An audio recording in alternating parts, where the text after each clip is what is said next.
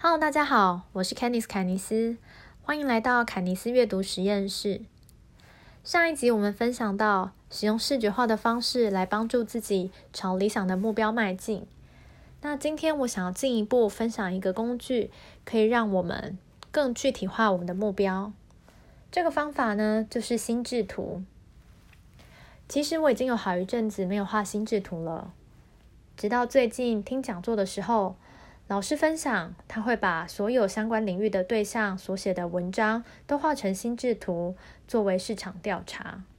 我觉得这个方法非常的酷，也让我重新燃起画心智图的欲望。对我来说，画心智图主要有两种功能，一种呢就是帮助我复习和整理思绪，另一种就是可以发想点子，然后把我脑中的想法具象化。以复习跟整理思绪来说，让我想到了《超速学习》这本书里面提到的一个关键法则，叫做提取记忆。要怎么提取记忆，是我们可以学习能够有成效的关键。里面提到一个方法，叫做自由回想法。所谓自由回想法呢，就是在你读完一本书或是听完一堂课之后。你在一张白纸上面写下所有你能记得的内容。像这样的自由回想法其实非常困难，因为你会漏掉很多东西。不过，也是因为它的困难，可以帮助自己去强迫回想一些重要的关键。而经过这样的回想，也会让你记得更牢、更清楚。我以前在准备考试的时候，也很常使用这样的方法。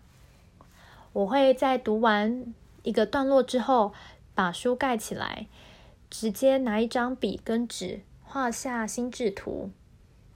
有些人分享说，画心智图要分颜色啊，线条要分粗细等等，最好旁边还要有图像帮助思考。不过，因为我并不是很擅长绘画的人，加上我也很懒得一直换不同的颜色，所以我都是随性的拿一支笔跟纸就开始画。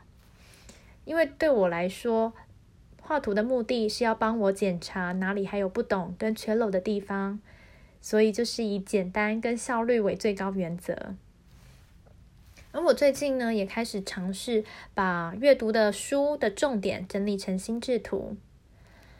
心智图虽然看起来非常的自由，而且可以随意的连接，但实际上如果要画出来的时候，脑袋里没有东西，就很难画出来。所以我也发现，要把一本书的重点整理成心智图，并不是件很简单的事情。因为可以画出来，其实代表你已经把那本书融会贯通，然后你也了解所有的因果关系跟重点。那要怎么样知道自己画的心智图画的好不好呢？有一个方法是，你可以拿给别人看，假如别人一眼就可以看得懂。那就代表你的心智图上面的逻辑架构非常的清楚，而在画心智图当中，有一个很重要的关键，就是设定关键字。如果一张心智图就像是一棵树的话，这些关键字就像是树木的主干，有明确的枝干，才知道不同的叶子要放在哪一个脉络下面。至于关键字要怎么决定呢？建议是尽量使用名词或动词，而且字数不要太多，大约是二到五个字左右。那如果是以整理书籍来举例的话呢，就可以把关键字分为定义、作者、目的、方法、运用和对象。用这几个关键字画出来的话呢，就会是一个有明确架构的心智图。另外，我也有看过有些人使用心智图的方法是，他会先选择某一个主题，然后思考有因果关系的内容，之后再把相关联的部分串联在一起。也有人是会用在讨论的时候，然后结合六顶思考帽。所谓六顶思考帽呢，就是有分为六种不同的颜色，像是白帽子，就是以中立客观的角度来思考。红帽子呢，就是用直觉跟情感的方式来思考；黑帽子就会是以批判跟悲观的方式来提出负面的看法。